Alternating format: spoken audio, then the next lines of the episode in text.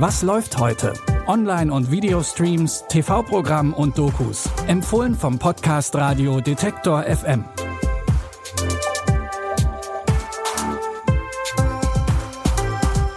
Hallo zusammen. Es ist Mittwoch, der 3. Mai. Wie immer haben wir drei Streaming-Tipps für euch mitgebracht. Los geht es mit einer Doku mit unglaublichen Zeitzeugenberichten vom Ende des Zweiten Weltkriegs.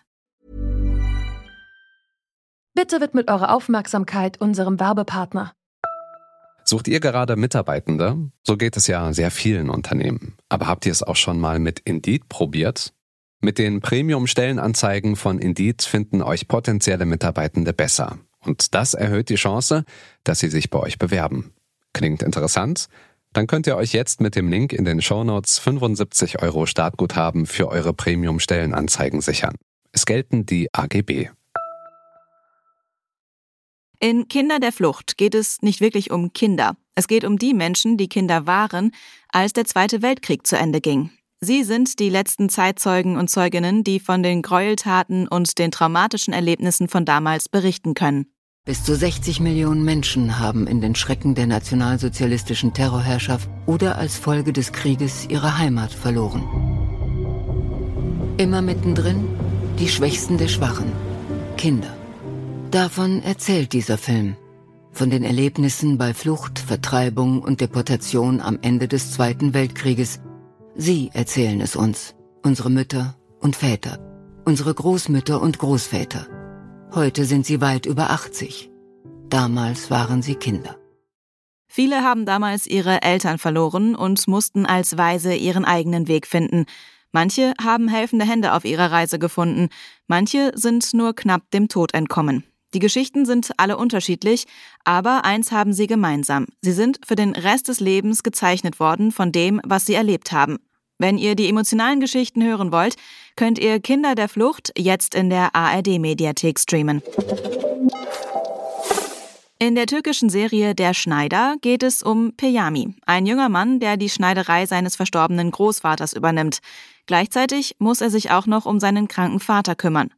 Neben den Familienangelegenheiten, die ihm über den Kopf wachsen, kommt zu allem Überfluss auch noch Liebeskummer dazu. Denn er erhält den Auftrag, ein Hochzeitskleid für die Verlobte seines besten Freundes zu schneidern. Eine Frau, für die auch Peyami besondere Gefühle hat. Peyami, mein Name. Guten Tag, Herr Peyami. Ich bin Firose. Er ist weg. Sie ist weg. Sie hat mich verlassen.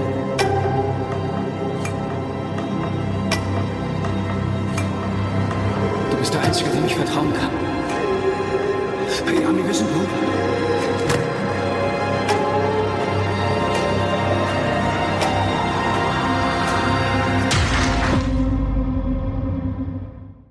Nach dem Tod seines Großvaters erfährt Peyami außerdem von einem Geheimnis, das er um jeden Preis schützen will.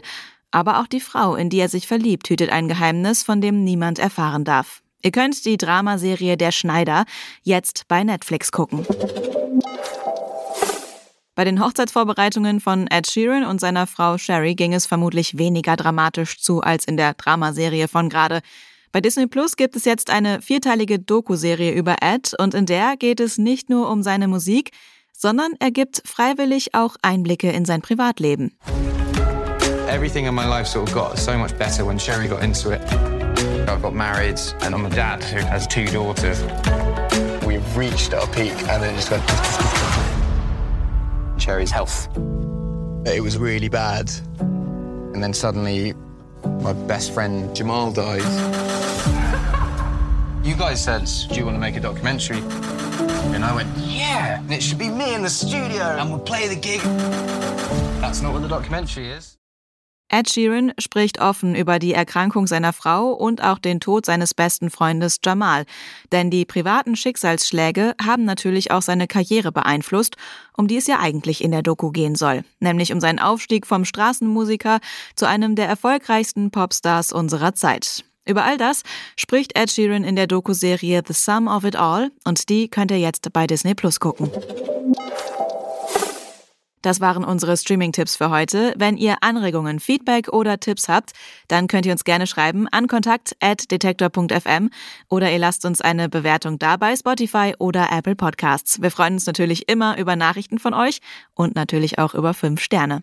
Henrike Heidenreich hat diese Folge produziert und Jonas Nikolik hat die Tipps rausgesucht. Ich bin Anja Bolle, sage Tschüss und ich hoffe bis morgen. Wir hören uns. Was läuft heute? Online- und Videostreams, TV-Programm und Dokus. Empfohlen vom Podcast Radio Detektor FM.